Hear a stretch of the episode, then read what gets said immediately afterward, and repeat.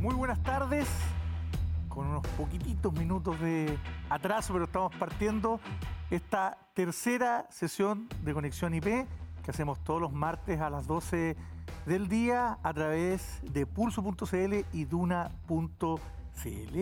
Y en este tercer eh, capítulo vamos a hablar de comercio electrónico. Pero antes de contarles un poquito de qué es lo que vamos a hablar eh, hoy, les quiero decir que eh, para quienes quieran interactuar con nosotros, interactuar con los tres invitados que ya les vamos a presentar, están en las redes sociales del programa, tanto en Twitter como en Instagram, Conexión IP.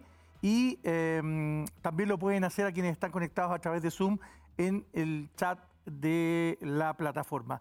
Hoy me acompaña, repite el plato, parece que lo hizo bien, el martes pasado, don Fernando Zavala. ¿Cómo te va, Fernando? Muchas gracias, señor director. Muy buenas tardes. Em, encantado otra vez de estar con ustedes para hablar de innovación, de empresas, de alianzas público-privadas, que tan bien creo que le hacen a nuestro país, a nuestro querido Chile. Hoy tenemos, y como siempre, un panel de lujo para hablar de un tema que se tomó el mundo en estos dos años de pandemia y que claramente, definitivamente, no tiene vuelta atrás, el e-commerce. ¿ah?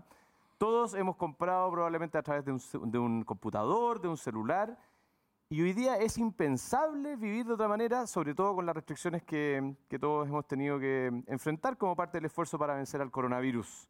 El comercio electrónico dio un salto impensado y avanzó en estos al menos dos o tres años, bueno, lo que no había pasado quizás en, varios años anteriores. Para acompañarnos en esta conversación nos acompaña, nos acompaña hoy primero el eh, subsecretario de Economía, don Julio Pertusé. Julio Pertusé Salas es un ingeniero civil en tecnología de la información de la Universidad Católica de Chile. Además posee una maestría en tecnología y política y es doctor en sistemas de ingeniería, ambos grados obtenidos en el MIT. Eh, actualmente ejerce como subsecretario de Economía y Empresas de menor tamaño.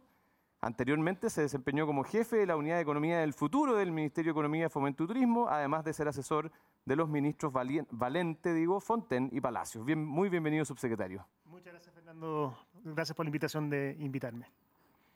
Bueno, seguimos con la presentación de nuestros invitados. Nos acompaña Yerka Jukic, quien es secretaria ejecutiva del Centro de Economía Digital de la Cámara de Comercio de Santiago y probablemente quien las mujeres que más saben de e-commerce en, en, Chile.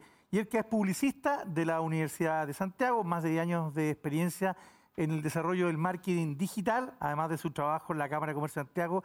Es presidenta de la Alianza Chilena de Ciberseguridad en Chile, un tema tremendamente en boga y muy importante, donde cooperan para fomentar la protección de la información de carácter financiera, profesional y personal. Un tema, insisto, muy relevante y que además tiene que ver con eh, el e-commerce. Muy bienvenida, Yerka. Muchas gracias por la invitación. Y por último, vamos con una experta en el mundo digital y la venta online, Carolina Samsing, CEO de Nubox. Eh, Carolina es periodista de la Universidad Católica y cuenta con un MBA de la Babson Online Graduate School of Business, o LIN, perdón, no online, eh, Babson Graduate School of Business.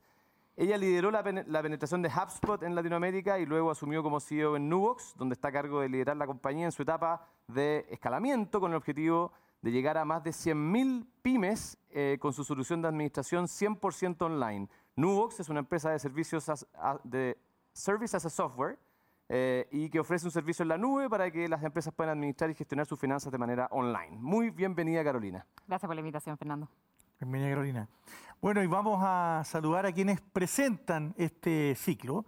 En el ex abre la energía a nuevos usos para un futuro sustentable. Conócenos en, en elex.com y síguenos en nuestras redes sociales.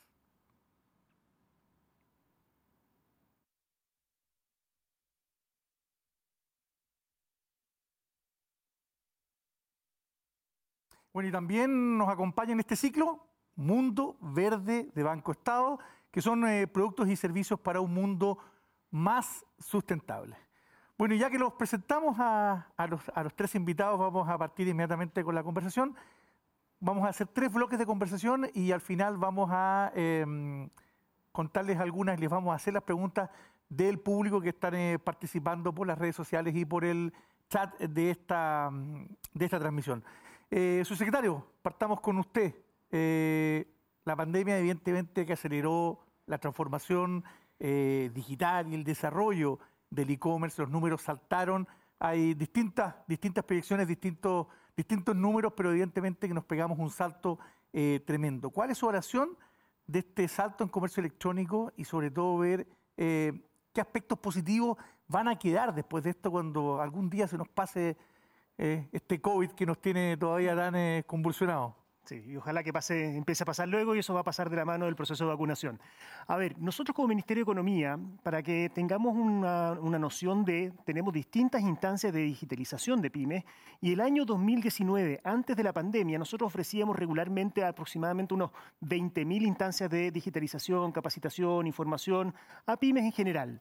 Durante la pandemia y producto de las mismas restricciones sanitarias, esa cifra aumentó a 230 mil, aumentó más de un 10 por, eh, un, un, perdón, eh, se, se, multiplicó por 10 la cantidad de instancias de digitalización que nosotros ofrecimos y eso va de la mano por una mayor demanda por parte de las pymes, pero también por una mayor adopción social de tecnología por parte de todos nosotros.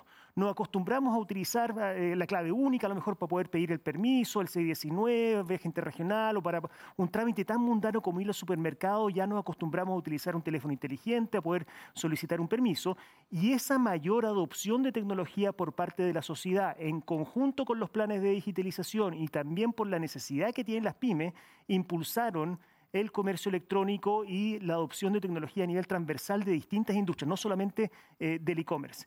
¿Y cuál va a ser el resultado de esto? Nosotros justo eh, antes de la pandemia, el año 2019, realizamos la primera encuesta de tecnologías de información y comunicación de la economía nacional y sacamos una foto y encontramos que habían brechas bastante considerables, sobre todo en las pymes, eh, no tanto en las grandes empresas con respecto a lo que son los promedios de la OSD ya estamos repitiendo y está terminando el trabajo de campo. Vamos a mostrar los resultados en noviembre de este año de la segunda encuesta y vamos a haber podido tomar y vamos a saber efectivamente cuánto se avanzó en la digitalización de la economía. Y ya el informe de la OECD que salió, y con esto cierro, el informe de la OECD que salió hace una semana nos posicionó a nosotros como país como el país que más había avanzado en temas de adopción de tecnología, en particular en las pymes de todos los países de la OECD. Qué bueno que toca lo de la derecha, porque se lo quería preguntar desde otra perspectiva, más allá de los resultados de encuesta que todavía no la conocemos, pero ¿hay brecha también al interior de Chile, más allá del tamaño de las empresas, también desde lo geográfico? Eh, ¿Es distinto hacer comercio electrónico, e-commerce en Santiago, que hacerlo en una ciudad del sur, del norte o una ciudad más pequeña? Sobre todo pensando en, lo que viene después de esa venta, que es el, la logística, el delivery. Sí, y ahí, a ver, me tocó ir, por ejemplo, hace, unas, hace unos meses ya eh, a Punta Arenas. Y en Punta Arenas, eh, que eh, siempre tenían esta, em, la particularidad, República Independiente de Magallanes, que se sentían muy excluidos de lo que es la conexión territorial, pero la pandemia también aceleró la oferta de servicios para zonas aisladas. Y para las personas que están en Punta Arenas ahora es prácticamente lo mismo poder comprar por Internet porque se adaptaron todas las cadenas logísticas y la gracia que tiene la economía digital es que no conoce fronteras. Entonces, desde un punto de vista de la experiencia del usuario, respondieron las, empresas, respondieron los canales logísticos, hay una experiencia de compra eh, que es mucho más mucho más sencilla, eso cambia también la mentalidad de los mismos emprendedores. Y, por ejemplo, me ha tocado eh, participar en distintas instancias con pymes que nosotros hemos ayudado a través de Corfo Cercotec o incluso emprendedores de la base de la pirámide a través del FOSI, donde antes se realizaban eh, ferias para que ellos pudieran vender los productos. Esas ferias, producto de la pandemia, tuvieron que volcarse a canales digitales y de repente ese mismo emprendedor de Arica se dio cuenta que podía ofrecer sus productos a lo largo de todo el territorio nacional. Y eso también cambia un poco la mentalidad del emprendedor porque dice ahora yo tengo una herramienta a mi disposición y no estoy confinado a lo mejor a las cuatro manzanas donde yo estaba antes vendiendo mis productos. Entonces ese también es un cambio de mentalidad importante que yo creo que va a impulsar también la adopción de tecnología y la generación de nuevos productos y servicios también para que se ofrezcan de manera virtual. Yerka, en la línea de lo que hablaba el subsecretario, eh, eh, evidentemente estos años constatamos que el consumo a través de las plataformas digitales se pegó un salto gigante, ¿no es cierto? Sin embargo, todavía hay sectores de, de, del comercio, sectores de, la, del ámbito productivo chileno que no se han logrado subir al carro de la misma manera. Entonces, ¿Quiénes detectan ustedes de la Cámara de Comercio que todavía hay un, eh, digamos, eh, están al debe y qué se necesita para impulsar este avance, que esto siga permeando a toda, digamos, transversalmente? Eh, muy buena la pregunta, porque es justamente lo que hemos estado trabajando tanto en la Cámara y en algunas acciones también en conjunto con el Ministerio. A raíz del estallido social, primero, y después la pandemia, vimos la necesidad de subir al comercio electrónico a aquellos comercios que no podían seguir vendiendo porque no, estaban, no podían abrir sus negocios.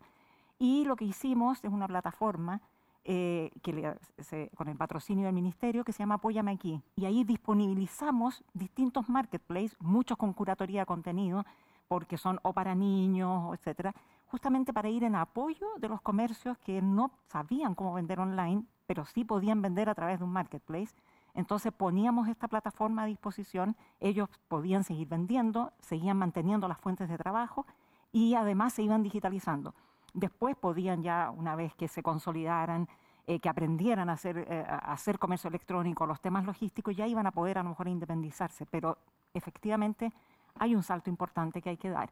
Ahora, desde la Cámara hemos estado trabajando en distintos frentes porque la pandemia nos pilló a todos, entonces están los temas logísticos y ahí hay un tema súper relevante de, para tener confianza en el comercio electrónico es necesario que la cadena logística funcione bien y por lo tanto han surgido muchos pequeños proveedores de logística que apoyan a los más grandes y ahí hay un campo súper importante. Y por otro lado hubo que generar, y eso se trabajó también con el Ministerio de Economía de manera que el comercio electrónico pudiera seguir funcionando en pandemia, protocolos sanitarios que eran relevantes para dar seguridad a los consumidores, porque ¿qué sacábamos con tener una plataforma para poder vender? pero si los consumidores no iban a comprar porque no iban a tener confianza en quién les iba a llevar el producto. Entonces ahí hay una línea importante de trabajo. Otros, los medios de pago. ¿Qué pasa con la seguridad, con el acceso a la bancarización, a las tarjetas para poder comprar? Entonces ahí es donde surgen no solamente Transbank, que ya existía, Mercado Pago, sino que Pago Fácil, Kipu y otros, para ir en el apoyo también al comercio. Y ahí hay que hacer muchas capacitaciones y todo hacia los que se están subiendo al comercio electrónico. Entonces tenemos esas dos etapas.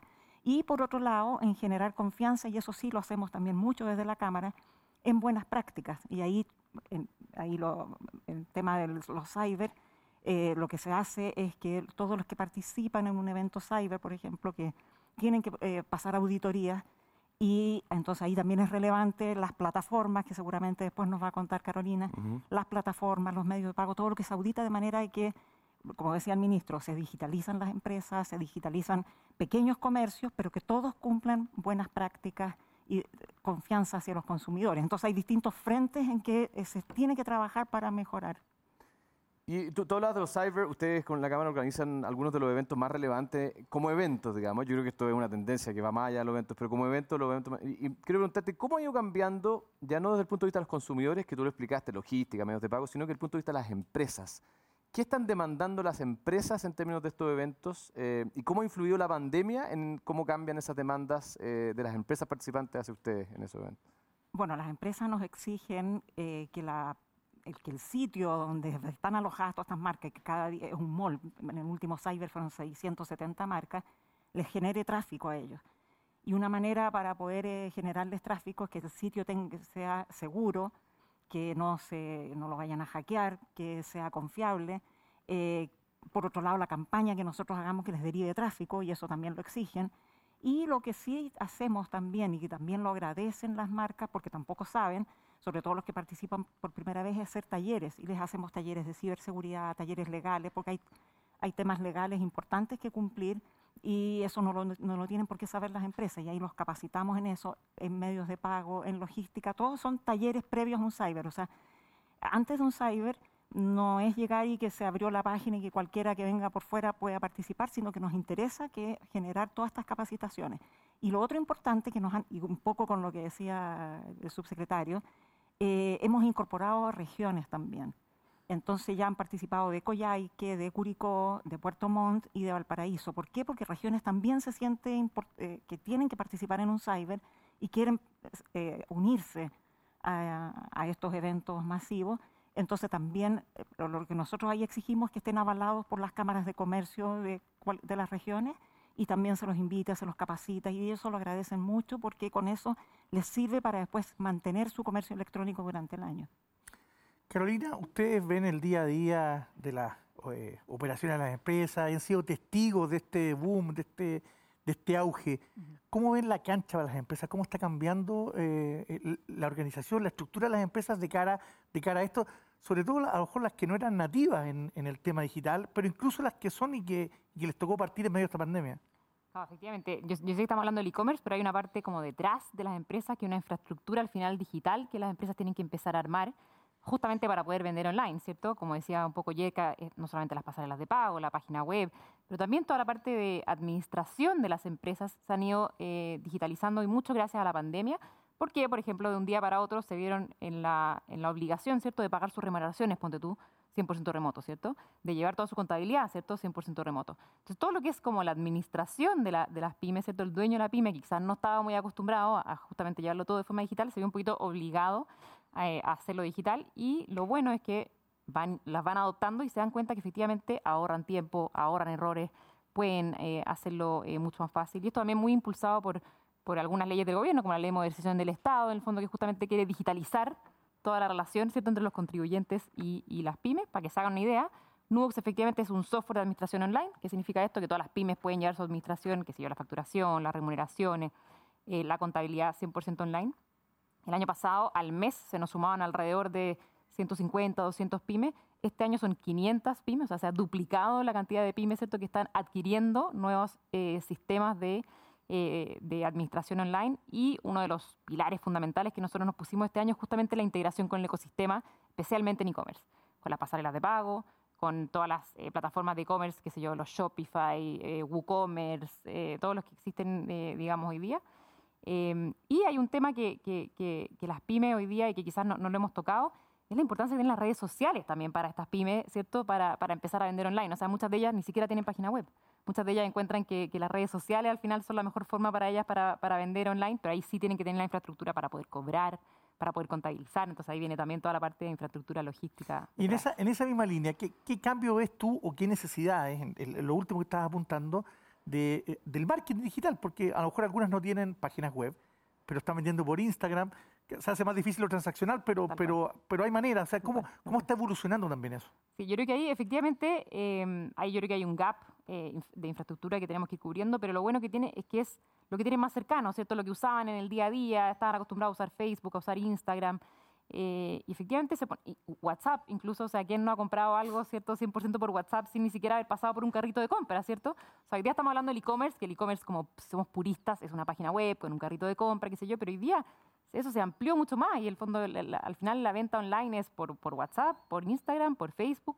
Eh, y efectivamente las pymes, eso es lo que tenían más cercano y un poquito donde se, abocaron ahí y, eso yo creo que ha un poquito eh, permitido que todas al final se puedan ir sumando de a poquito en sus niveles, eh, distintos niveles, y ahí yo creo que instancias que efectivamente, como decía ayer, de educación, de, que se profesionalicen quizás un poquito más, eh, son súper importantes, pero ahí partieron, ¿cierto? Tienen su WhatsApp, su Instagram y pudieron seguir adelante en el fondo. Estamos repasando las claves del, del, fenómeno de e-commerce que hemos visto en estos últimos años en nuestro país hoy en día, pero los quiero llevar a, las discusiones que vienen para adelante. ¿ya? Em, Quiero partir contigo, Yerka, hablando de ciberseguridad, que obviamente es un temazo. ¿ah? Eh, eh, tú como presidente de la Alianza Chilena de Ciberseguridad, ¿cómo están viendo ustedes el aumento natural eh, de, que se ha visto en la transacción electrónica? ¿Y de, cómo están monitoreando los riesgos que, esto desde el punto de vista de la seguridad electrónica? A ver, muy buena la pregunta. y de hecho, justamente a, a, los que participan en los eventos cyber les hacemos unas charlas de ciberseguridad. Pero yo aquí yo creo que lo importante, y que eso estamos ahora trabajando desde la Alianza de Ciberseguridad, es en apurar la ley de protección de datos. Mm. Porque la ley de protección de datos en Chile es una ley muy antigua que nos deja en desventaja, pensando en el comercio electrónico, nos deja en desventaja con otros países. Si una empresa chilena quiere hacer negocio con una empresa de, europea, tiene que adherirse a los estándares europeos de protección de datos y entonces eso es complejo. Entonces, desde la Alianza, estamos, eso está, es nuestro puntal en este momento de apurar el desarrollo eh, de que, eh, que, salga una nueva ley de protección de datos, porque eso va a significar un desde, o sea, las empresas tienen que guardar los datos, pero no decir que los guardan así nomás, sino que tiene que haber un compromiso de para qué se están usando los datos y eso entonces va a ir en resguardo, por un lado, los datos personales de las personas, valga la redundancia, pero también de los medios de pago, del comercio electrónico, y por lo tanto, al haber mayores, mayores requisitos de que se tiene que cumplir, también va a haber mayor resguardo de las empresas al momento de, eh, de guardar eh, datos sensibles y los temas de la ciberseguridad. Por lo tanto, creemos que eh, requiere una ley de protección de datos más, más robusta y en eso hemos estado fuerte trabajando. Además, por supuesto, de todos los resguardos que tienen que tener las empresas, sobre todo las que manejan eh, temas financieros, en protegerse y tener eh, los sistemas, los software necesarios, todo eso es, es necesario, pero mientras tanto, si estamos con una ley de protección de datos antigua, no vamos a ir a ninguna parte. Oye, y ustedes como Cámara de Comercio Santiago, eh, bueno, desde el punto de vista de hoy día del valor bursátil, las mayores empresas del mundo son empresas digitales, puramente digital, digitales.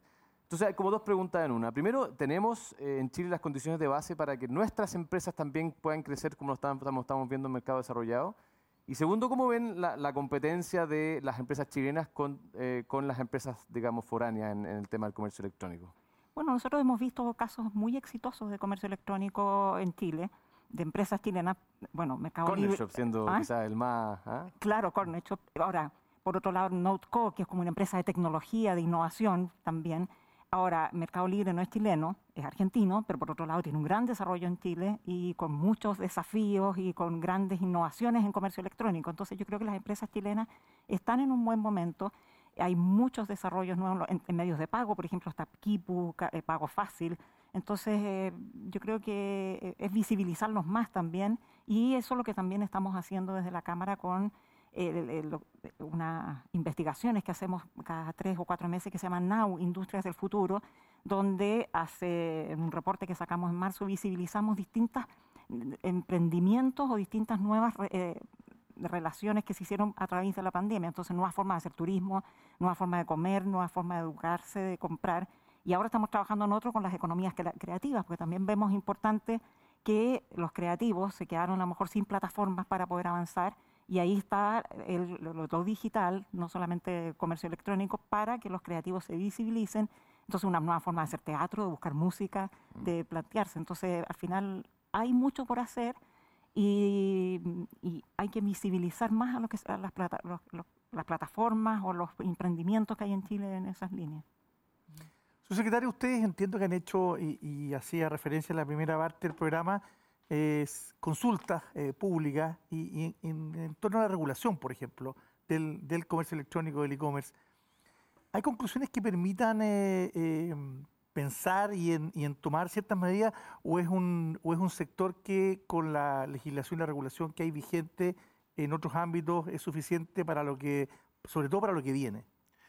Yo coincido con Yerka en que hay piezas o ciertos aspectos de la regulación que hay que fortalecerse, partiendo por la ley de protección de datos personales, eso de todas maneras.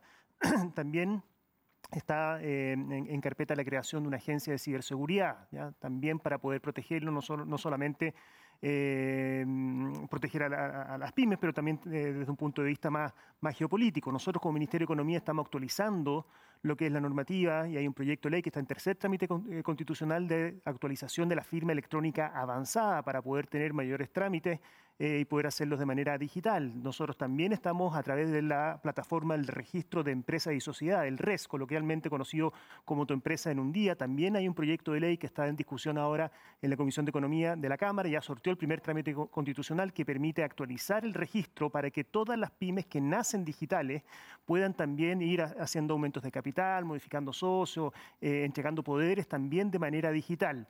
Em, y así nosotros tenemos también un reglamento que está en toma de razón por parte de la Contraloría, reglamento de comercio electrónico, y todas esas piezas van ayudando también a fortalecer el ecosistema. Entonces, eh, tenemos una agenda legislativa, una agenda regulatoria, instrumentos de fomento, el chequeo digital, por ejemplo, para que una pyme pueda saber cuál es su grado de madurez en un proyecto que nosotros lo hemos estado realizando con el BID, ya se ha exportado a más de 11 países de Latinoamérica donde, ahora nos va a poder generar también datos para poder compararnos eh, la madurez de otras pymes, pero también si nosotros empezamos a tener más datos sobre pymes y la última ley que creó este bono para las pymes también habilitó la creación de un registro nacional de pymes. Entonces nosotros como Ministerio de Economía vamos a poder ir sabiendo cuál es la evolución, la trayectoria de esta, de manera de poder hacerle ofertas personalizadas de instrumentos de fomento. Si tal como a lo mejor eh, escuchamos música en Spotify y nos va haciendo recomendaciones de eh, canciones, a lo mejor yo, eh, si tengo más datos y más información sobre las necesidades, puedo a lo mejor ir haciéndole cursos, puedo ir haciéndole recomendaciones más específicas a las pymes, puedo ir juntándolas, a lo mejor estamos hablando de comercio, siempre estamos hablando hasta ahora de B2C, una mm. pyme con un cliente pero hay todo un horizonte, un mar para poder conectar a pymes con otras pymes y hacer crecer el comercio B2B, cómo se mejora también las relaciones de esas pymes con el gobierno a través de las distintas instancias. El Servicio de Impuesto Interno jugó un rol súper importante a nivel en los años 90, a nivel de la modernización, factura electrónica, boleta electrónica, pero eso significa que también que vamos a tener muchos más datos y con mejores datos podemos también tomar mejores decisiones de políticas públicas. Y, y en línea con lo que está diciendo, que hay muchas iniciativas, ¿Hay alguna que apunte eh, eh, particularmente a buscar, a reducir las que se están quedando rezagadas, las que son más chicas, las que, las que sus impulsores a lo mejor no tienen todas las herramientas ni tecnológicas ni de conocimiento de comercio que apunten a eso y sobre todo a, mediano plazo, a que, a que a las que les vaya bien, que les vaya estupendo, pero a las que se van quedando atrás que no se queden fuera del carro? Absolutamente, y ahí nos damos cuenta de que, sobre todo en instancias de digitalización, aquellos comercios donde el dueño del comercio a lo mejor eh, me ha tocado, me tocó una en Curacaví, una pastelería. Eh, la señora era, era analfabeta, no, no, no, no había terminado el colegio, nunca. Pero se comunicaba por WhatsApp y tenía el hijo que le ayudaba a vender por WhatsApp. Eh, y, ahí también estamos viendo cómo se están empezando a crear redes entonces, no es la misma pyme. Me tocó, por ejemplo, en Independencia, con el gremio eh, de las telas, donde había una persona y la asociación gremial ayudaba al resto de la gente, de los comercializadores de telas, para poder montar sus páginas, para poder vender por... Um, eh, por, Instagram, por lo general eh, por ahí parten, eh, y de ese tipo de cosas nosotros hemos visto que del mundo virtual después pasan al mundo físico, entonces está, de, está de ambos lados. No solamente uno que partió en un mundo físico se transformó en la parte virtual, sino que muchas veces emprendedores parten virtual y después abren su tienda a medida que se van relajando las restricciones. Y un último dato que es bien interesante, en el último estudio de la OSD se mostraba una correlación bastante significativa entre el nivel de las eh, restricciones sanitarias impuestas por los distintos gobiernos y el grado de adopción de tecnología. Entonces, eh, esto forzó las medidas, las cuarentenas, las restricciones eh, que existían al comercio presencial, también forzó a muchas empresas a poder transformarse y una vez que ya adoptaron, y esta es la parte interesante, una vez que ya adoptaron la tecnología, muchas de ellas dicen esto es sin vuelta atrás. Carolina, desde tu posición como CEO de una empresa tecnológica que está eh, de alguna manera en la columna vertebral del comercio electrónico y, de la digitalización en general, ¿cómo evalúan ustedes el estado en que estamos en Chile comparado con nuestros pares, Latinoamérica, OECD, etcétera? Eh, y considerando además de que, como tú decías anteriormente, hoy día las compañías básicamente están haciendo casi todo online. Entonces, ¿cómo estamos eh, en, en términos de avance? Sí, yo creo que hay un fenómeno súper importante que es la exigencia del usuario. Yo creo que los usuarios en Chile y en general en Latinoamérica, un poco como lo que tú decías, Fernando, con la, con la irrupción, ¿cierto?, de algunas empresas, eh, qué sé yo, estadounidenses, de otros lados, qué sé yo, un Amazon, un Mercado Libre incluso, empieza a subir, un Uber, ¿cierto?, empieza a subir la exigencia del usuario. O sea, nosotros ahora estamos acostumbrados a pedir, ¿cierto?, el supermercado, que me llegue en 30 minutos a la casa, a comprar algo que me llegue en dos días. Eh, entonces, hay un, hay un fenómeno súper importante para las, para las pymes en general y para las empresas, que es este fenómeno de que el usuario está mucho más exigente en su nivel de servicio. O sea, el usuario ahora exige, ¿cierto?, que yo lo pueda hacer todo por el, por, por, por, el, el, celular. Ojalá no hablar con ningún ser humano, ¿cierto? Mientras menos interacción tenga, mejor.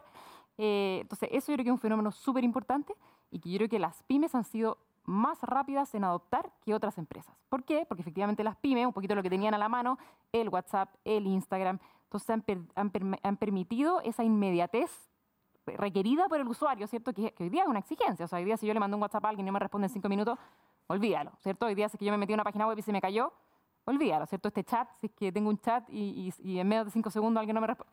Entonces, yo creo que ese nivel de exigencia, eh, las pymes han sido muy, muy rápidas en adoptarlo, un poquito por, por, las herramientas que tenemos, ¿cierto? Y yo creo que estamos un poquito quizás más al debe con empresas más grandes que quizás les ha costado un poquito más eh, adoptar este nivel de exigencia de los usuarios.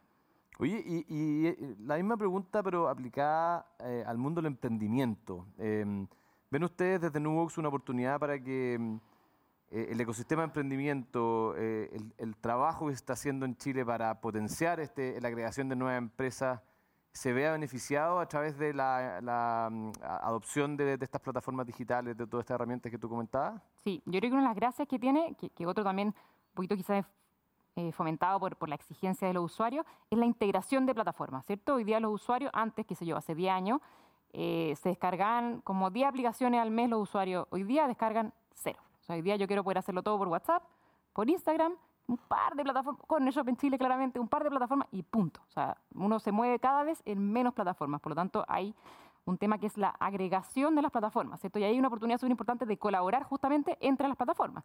Por ejemplo, Yerka mencionaba, que se yo, a Pago Fácil, a Shopify, Nubox, que efectivamente la gracia que tiene para las pymes es que todo lo pueden hacer todo en un mismo lugar.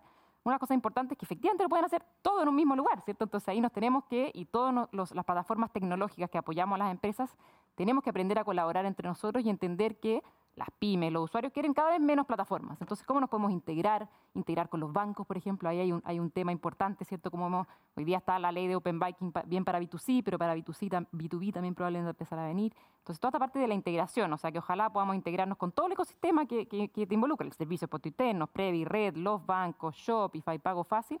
Y hasta allá yo creo que hay una tendencia importante y las plataformas tecnológicas como los nudos, ¿cierto? Está entre nosotros en colaborar y movernos rápido para, para poder apoyar justamente a, las pymes y a los usuarios. Bueno, vamos a entrar ahora en el, en el tercer bloque de esta, de esta conversación y sobre los, los desafíos para el potencial del comercio electrónico y sus plataformas. Su secretario de los gobiernos, el gobierno eh, en el que el gobierno del presidente Piñera ya le están quedando eh, pocos meses y a los gobiernos les gusta siempre hablar de legado. ¿ah?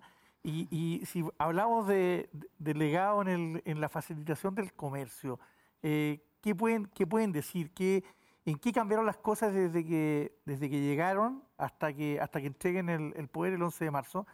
Más allá de, esta crisis natural que también ayudó a potenciar las cosas. Todas las cosas tienen dos caras todas las cosas tienen dos caras, pero mm, aquí se juntó mm, eh, el hambre con las ganas de o sea, mm, con, con, la necesidad de las pymes, pero también con instrumentos de fomento que nosotros pusimos a disposición eh, hacia ella.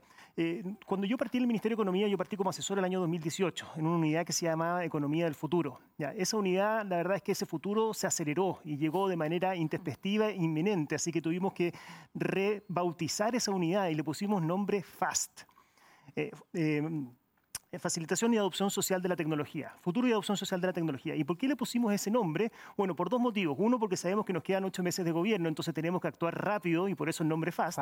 Pero aquí el punto central tiene que estar puesto en la adopción social de la tecnología poner a la pyme, a ese usuario que tiene que destinar toda su energía en hacer crecer su negocio, y nosotros queremos tratar de poder darle toda la oferta programática de una manera mucho más sencilla. Por ejemplo, creamos el, a través del sitio web www.quieroemprender.cl, consolidamos toda la información de los instrumentos de fomento, ya sea para poder crear una empresa, Menos, en menos de un día, menos de mil pesos cuesta ya la creación de una empresa.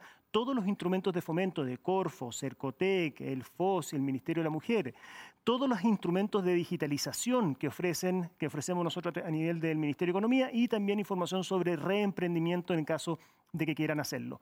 Está cambiando un poco, más que tener la información desperdigada y tal como decía Caro, la gente quiere que todo esté integrado. Y ese es un desafío enorme también de modernización por parte del Estado para que funcionen las plataformas, para que puedan conversar de mejor forma, para que pueda existir mayor interoperabilidad de datos a nivel del Estado, que es uno de los desafíos eh, eh, mirando de cara al futuro. Y creo yo que todo ese esfuerzo de modernización que se aceleró producto de la pandemia, que actuó como un catalizador, va a ser uno de los grandes legados que va a dejar esta administración, sin lugar a dudas. Y vamos a, desde esa perspectiva de este catalizador, vamos a quedar bien, bien parados, sobre todo para competir, porque ya pareciera ser que el e-commerce en Chile, no digo que haya llegado a su, madurez, pero, pero hay mucha gente que interactúa, da lo mismo las edades, los tratos sociales, los lugares geográficos, pero ¿creen también que puede haber una, una expansión internacional y sobre todo viendo todos estos, estos casos que aparecen, sobre todo que son muy muy eh, relevantes como Corner Shop, con, cualquiera de estas empresas que,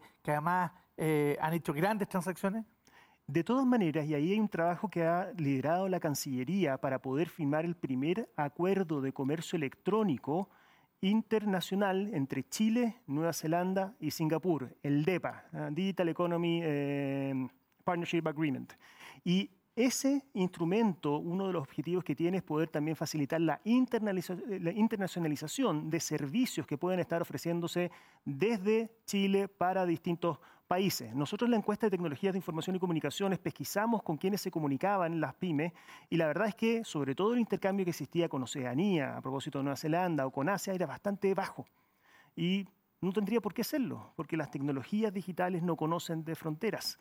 el mismo producto que yo puedo tener acá, puedo ofrecerlo internacionalmente y la gente ya se acostumbró también a poder ofrecer servicios de manera virtual. Piensa en lo que ha significado el auge de la eh, telemedicina o la educación a distancia y así se pueden ofrecer distintos tipos de servicios y esto en conjunto con ciertos fenómenos ya más, más internacionales. Muchas empresas están reubicándose desde antes incluso de la pandemia. Nosotros teníamos empresas eh, de Silicon Valley que tenían sus grupos de desarrollo acá en Chile, Evernote, por ejemplo, ¿ah? y reclutaba personas, ¿por qué? Porque hay una propuesta de valor, tenemos buenos ingenieros, hay buenas tecnologías, tenemos una excelente capacidad de conexión, vamos a ser el primer país latinoamericano en tener el rollout del 5G, eso aumenta la conectividad y nos da también la oportunidad de adelantarnos un poco porque, eh, y este es el último punto que me gustaría reforzar, cuando estábamos hablando de, eh, de de tecnologías que son digitales existen fuertes efectos de red. Y cuando existen efectos de red, desde un punto de vista estratégico, conviene ser primero, porque muchas veces terminan siendo mercados donde existen eh, a lo mejor pocos jugadores, pero muy grandes. Entonces, mientras antes uno pueda participar, mientras más pymes puedan eh, empezar a crecer y se adelanten en este desarrollo porque van a tener un acceso a la tecnología, que no lo, a lo mejor lo van a tener nuestros padres en otros países de Latinoamérica, efectivamente eso puede también catapultar que salgan a la conquista del continente. En este mismo lugar, el subsecretario Moreno la semana pasada eh, nos contó todos los cambios que vienen en materia de 5G y lo que evidentemente que este es un, sector que se va a beneficiar de eso. Yerka, em, cuando empezábamos a acostumbrarnos a hablar de logística, de medios de pago, ya viene el huracán de inteligencia artificial, de realidad virtual, eh, como que ya estamos avanzando hacia las nuevas tendencias, que son reglas en otros países. ¿Qué nos falta como, mercado chileno para que estas nuevas tendencias en comercio electrónico y en digitalización eh, sean realmente masivas, sean adoptadas por, las pymes? ¿ah? Eh, yo creo que ahí va mucho de la mano en la etapa de adopción que estén las empresas y las pymes. Por ejemplo, nosotros el, jueves tenemos un seminario en la Cámara que es Fashion Online, que todas las, eh, todas las nuevas tendencias que hay en, comercio electrónico, pero de moda. Y eh, vimos el, otro día una, plataforma, una app de realidad aumentada y los llamamos y ellos se dedican justamente al rubro moda, pero de, las personas puedan probarse los zapatos o vestidos a través de la realidad aumentada y les, vamos a dar vitrina para que lo presenten. Y entonces falta, por un lado, que eh, estos emprendedores que están haciendo estos desarrollos se pongan en, eh, contacto con las empresas de distintos tamaños y hagan match y eh, de manera de poder ir aumentando el, y masificando ya sea las soluciones que tengan o no. Y yo creo que ahí es el, rol articulador que nosotros como Cámara hacemos y potenciamos justamente a través de este, este seminario, por ejemplo, vamos a hacer otro después de emprendedores, para mostrar estas nuevas tecnologías que hay. Ahora, en el caso de inteligencia artificial, y lo mismo de realidad aumentada, otros que se hagan, también ahí es importante destacar de nuevo la ley de protección de datos, porque muchas de las aplicaciones que se hacen requieren de datos, entonces también ahí hay desconfianza de repente de las personas a utilizar algo que no saben cómo van a estar usando sus datos. Entonces yo creo que una labor importante, que eso lo podemos hacer, que lo hacemos nosotros como Cámara y a lo mejor nos falta eh, hacer más todavía, es poner en contacto a, los que están desarrollando con empresas para poner todas estas nuevas tecnologías, aplicaciones, etcétera, eh, eh, a disposición de los consumidores, de los usuarios y masificar más esto. En ese sentido se conversaba, lo decía Carolina, lo dijo también el subsecretario, lo dijiste tú también, em, parece haber eh, eh, elementos virtuosos en la colaboración, ¿no es cierto? Cuando se arman estos efectos de red, cuando las empresas colaboran o, en, el fondo enfrentan de manera consolidada un, desafío. ¿Cómo, puede, o ¿Cómo ven ustedes desde la Cámara? Ustedes tienen eh, miembros de la Cámara grandes y miembros chicos. De, todo, sí. De todo. ¿ah? Entonces, ¿cómo pueden los miembros más grandes, las empresas más consolidadas, los gigantes del comercio, eh, colaborar, eh, potenciar a que los que están partiendo, los que están debutando, puedan realmente surgir, como decía el subsecretario. Mira, qué buena tu pregunta, porque antes quería hacer un, alcance también a lo que dijo el subsecretario de, de los elementos que hay de la colaboración. La Cámara de Comercio de Santiago tiene un, código de buenas prácticas que lo trabajamos colaborativamente con el CERNAC. Y ese es el único documento que hay de autorregulación del comercio electrónico en Chile en este momento. Entonces es importante porque ahí está la alianza público-privada y me acuerdo de muchas reuniones que tuvimos para revisar este código de buenas prácticas. Y en, en, la Cámara hay un comité de pymes, que es justamente de los más chicos, y ellos necesitaban eh, que tener mayor conocimiento de temas de comercio electrónico, porque no sabían cómo entrar. Y de eso surgió entonces un curso, que los speakers de este curso eran los, fueron de los grandes marketplaces, y ellos hicieron las clases. Y fueron tres módulos donde vimos los distintos aspectos, qué significa un marketplace, cómo subirse, cómo vender, cómo poner fotos, eh, qué elementos había que considerar de logística, eh, atención al cliente, etcétera, los, los tips. Y eso fue, hicimos este piloto, que fueron 50 participantes de los socios más chicos de la Cámara, y estaban agradecidos porque encontraban que eso era lo que ellos necesitaban. Y yo creo que esa acción que hicimos vamos a tener que repetirla con todos los socios más chicos de la Cámara que estén interesados justamente en aprender. Y eh, además se produce algo muy bonito porque el que está entregando sus conocimientos, el grande, también sale ganando porque les hacen preguntas que los dejan, ah, pucha, no sabía de esto, déjame averiguar bien cómo te puede ayudar a ti esta solución que nosotros tenemos y después te contestamos. Y eso también pasa. Entonces yo creo que es súper importante la colaboración que se puede dar entre grandes y chicos porque eso nos va a hacer más grandes como personas, como comercios, como mantener los empleos o como mejorar la capacidad de empleo. Y por otro lado, el lema de la Cámara de Comercio de Santiago es socio al centro. Entonces nosotros tenemos que buscar cómo todos nuestros socios, independiente del tamaño, tengan un mejor desempeño. Carolina, eh, por tu experiencia en, en Nubox, en, estrategias de crecimiento de empresas que están eh, en este proceso de digitalizarse, ¿cuál ves que es el mayor impedimento para la venta online? Y por otro lado, ¿cuáles son las oportunidades que hay y que no se están aprovechando a lo mejor por desconocimiento? Em, es una buena pregunta. Hoy día eh, las pymes y, los dueños de las pymes, ¿cierto? Una de las cosas que tienen es que ellos se tiran a emprender, ¿cierto? Porque tienen un buen producto o un buen servicio, ¿cierto? No necesariamente porque sean expertos en administrar una pyme. Entonces, eh, nosotros siempre decimos que, hay tres dolores grandes que, tienen las pymes. Uno es simplemente navegar hoy día la regulación. O sea, eh, hay, varias eh, regulaciones que han sido en pos de la modernización, de la digitalización, pero hay muchas veces que cuesta entenderla. Seamos honestos, no, no, el servicio potiterno de repente no escribe en lo más simple del mundo, entonces es un poquito difícil de entender, ¿cierto? Entonces, simplemente navegar la regulación siempre ha sido eh, un tema complejo para ellos y entender dónde están los beneficios, cuáles son los que me sirven, me sirven, no me sirven. Entonces ahí hay un, tema importante.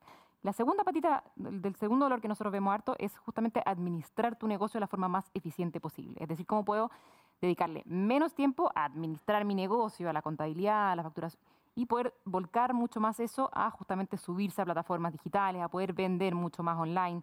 Y ahí yo creo que efectivamente eh, la adopción del software, la adopción de la tecnología les ha ayudado mucho para eso. ¿Por qué? Porque en el fondo ahora un trámite que quizás se demoraban, porque recordemos que el dueño de la pyme lo hace todo, ¿cierto? O sea, acá no es que tenga un equipo gigante de administración, sino que el dueño de la pyme em, tiene todos los gorros, lo hace todo, vende mientras administra, por lo tanto, eh, ahí justamente lo que él necesita, ¿cierto? Es poder administrar su negocio de la forma más eficiente posible, gastando el menos tiempo posible, con los menos errores, para poder dedicarse a lo que a ellos les gusta y además les hace crecer, que es vender, ¿cierto? Entonces yo creo que ahí efectivamente eh, todas las, eh, las, herramientas digitales que ayudan a las pymes a digitalizar sus procesos, los ayudan a ellos a vender más por consecuencia, porque se ahorran tiempo en eso, se ahorran errores para poder volcarlo eh, justamente a, vender más.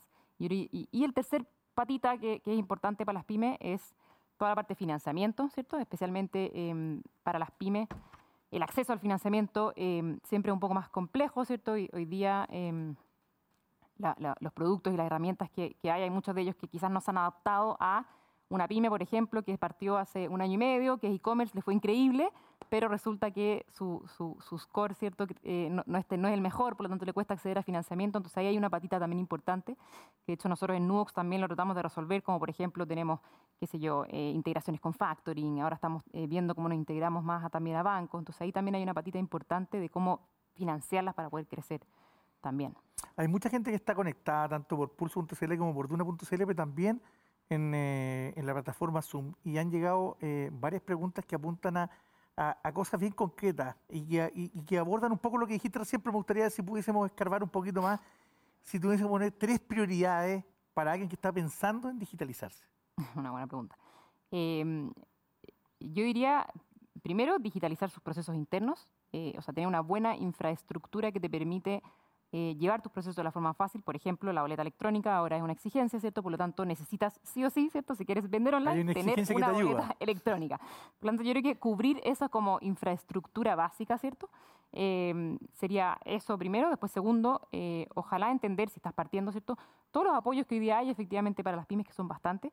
Eh, y por último, yo eh, soy siempre mucho más fiel creyente y lo he visto en, en nuestros clientes, ¿cierto? Nosotros en Nubox hoy día tenemos más de 15.000 pymes y como dije, 500 se suman todos los meses. Es partir de a poquito, ¿cierto? Entonces yo primero partiría con aquella can- canal que tienes más cercano, que puede ser tu Instagram, tu Facebook, tu WhatsApp, en vez de tirarte, ¿cierto?, a generar una página web gigante con el carrito que después no sabes quién te lo va a mantener. Entonces, esas serían un poco mis tres recomendaciones, ¿cierto? Sí o sí, mantener las regulaciones básicas, ver dónde eh, te pueden apoyar y el tercero, partir eh, de a poquito, partir con tu WhatsApp, con tu Instagram y con tu Facebook y ahí eh, tirarte, ¿cierto?, al, al mundo digital. En estos 10 minutos que quedan, vamos a hacer algunas preguntas del público. Fernando. Voy yo, sí. Eh, Víctor nos pregunta, yo creo que esto es una pregunta para los tres, pero voy a partir por el subsecretario. Dice eh, que bueno, que agradece toda la discusión, muy interesante, pero ¿cómo ven la integración de todo el comercio electrónico con las criptomonedas? Eh, porque claro, eh, o sea, yo, yo voy a expandir, voy a tomar la libertad de complementar que te gusta dice mucho, Víctor, tía. eh, de que no solo las criptomonedas, sino que si hay alguna aplicación de la tecnología blockchain que pueda realmente potenciar el desarrollo del, eh, de la digitalización de, la- de las pymes.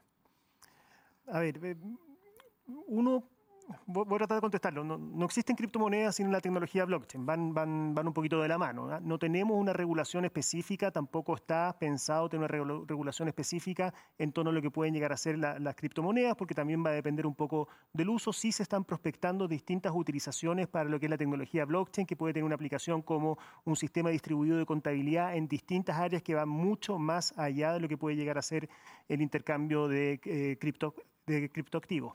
Ahora, quiero ir un poquito más a la pregunta de fondo, y aquí uno siempre puede cometer el error, y aquí lo, lo- lo digo como ingeniero, eh, de poner a la tecnología por sobre lo que pueden llegar a ser las necesidades de ese cliente al cual tú tienes que tratar de llegar como pyme. Entonces, eh, no hay que invertir, no hay que poner la carreta delante de los bueyes, la tecnología habilita, puede ser blockchain, puede ser algo mucho más sencillo, podemos partir, como dijo la Caro, por WhatsApp, o puede ser una, una planilla eh, en Excel, y ya pensando en el cliente se le puede empezar a generar mucho valor, y eso es lo que tienen que dedicarse eh, primordialmente las pymes si que quieren hacer crecer su negocio. Sigo con otra Sí, pregunta. y al- ¿sabes qué? Perdón, por Ahí favor. No, pero en el tema del comercio. Derecho porque a réplica. Es que lo, no, es que lo hicimos en Como conjunto. anoche, dices tú. que con el Ministerio de Economía hicimos un levantamiento de distintos aspectos de blockchain y para el comercio, porque es el que me tocó liderar a mí, para el comercio es súper importante lo que se puede hacer, eh, llegar a hacer eh, en trabajo con blockchain para seguir trazabilidad de ciertas industrias. Entonces, por ejemplo, en Europa, en Italia, eh, usan la tecnología para ver la trazabilidad en ciertos vinos. Entonces la persona cuando va a comprar puede ver todo el proceso comercial. Entonces hay mucho por explorar en el caso del comercio en general con blockchain. Yo lo- Buenísimo. Eso nomás era. No, voy, una segunda pregunta me quedo contigo, Yerka, eh, y lo dijo también el subsecretario, pero, pero eh, me quiero partir contigo. ¿Por qué, nos pregunta Carolina, ¿por qué es tan relevante la ley de protección de datos y en qué está la ley? Una pregunta bien concreta. Bueno, ¿en qué está? En que hace como dos semanas, eh, para ser más exacto, el 29 de junio, re- se empezó a reactivar, pero sin plazo definido, eh, el apurar, el sacar la nueva ley de protección de datos. ¿Y por qué es tan importante? Porque hoy en día eh, lo que se le exige a las empresas es que tienen que guardar los datos de sus clientes, por ejemplo, en un lugar eh, de, una manera segura, pero no especifican cuál es esa manera segura, no se especifica qué se va a hacer con los datos. Y con la nueva ley de protección de datos, entre otras cosas, es responsable hasta el máximo directivo de una institución por el resguardo de esos datos personales. Entonces hay deberes y derechos que tienen que cumplir todas las empresas para, eh, en- para proteger los datos de las personas. Ahora, es súper importante eh, ver cuáles son los datos sensibles, cuáles son los datos más personales, pero por ejemplo, en el caso del comercio electrónico, si te vulneran tus datos y, y tú diste la, eh, te, te robaron la información y no hay el- el- la persona que guarda esos datos no llegó y los traspasó y te empezaron a hackear, o sea, no, los datos personales son de la persona y eso no está en este momento regulado y por eso es súper importante en todo lo que uno haga. Y hay un, un tema eh, en particular, porque hoy día mientras no haya ley, técnicamente no estamos obligados, ¿cierto?, a hacerlo, pero un impacto que nosotros hemos visto en, en, nuestra- en las empresas, incluso Nubox mismo, es que si nosotros lidiamos con cualquier otro país que tenga esta ley, nos toca adoptarnos. Por lo tanto, si tú lidias con Europa, con Brasil, ¿cierto? te toca adoptarte y ahí estamos un poquito... Eh, eh, ¿cierto?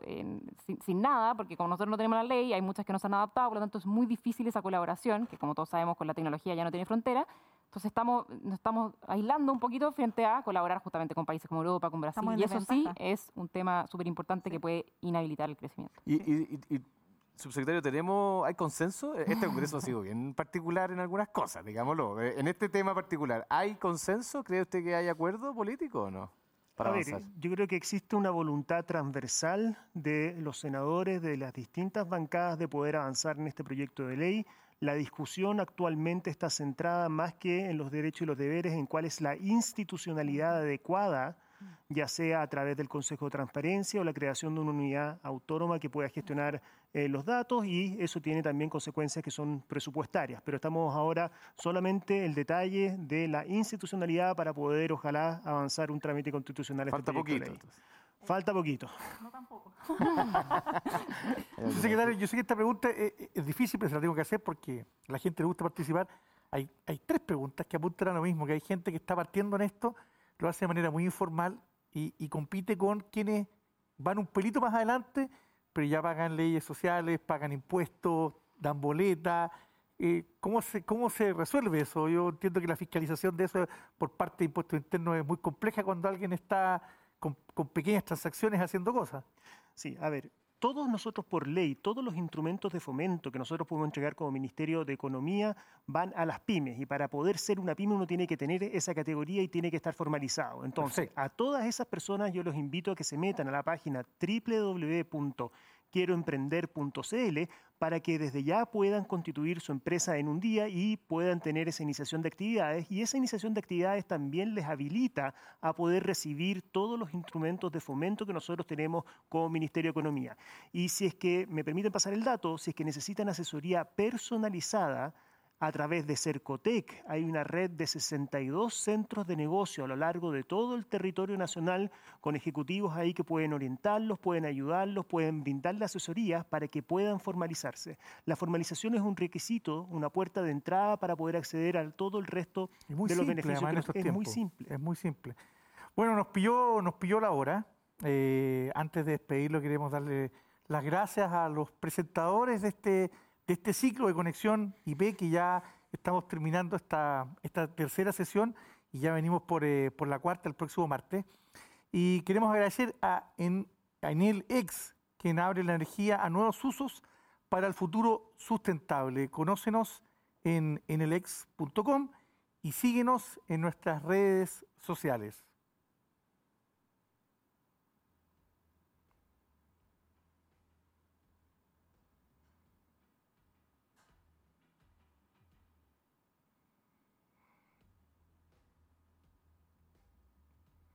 Y eh, Mundo Verde, Banco Estado, productos y servicios para un mundo más eh, sustentable.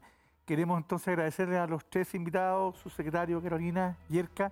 Muy interesante, hay mucha interacción y los invito a quienes eh, se incorporaron ya con el, ciclo ya avanzado, que pueden ver esto en, en un rato más y va a quedar alojado por varios días en pulso.cl y en duna.cl. Fernando. Próximo martes el eh, señor licenciado. ¿ah?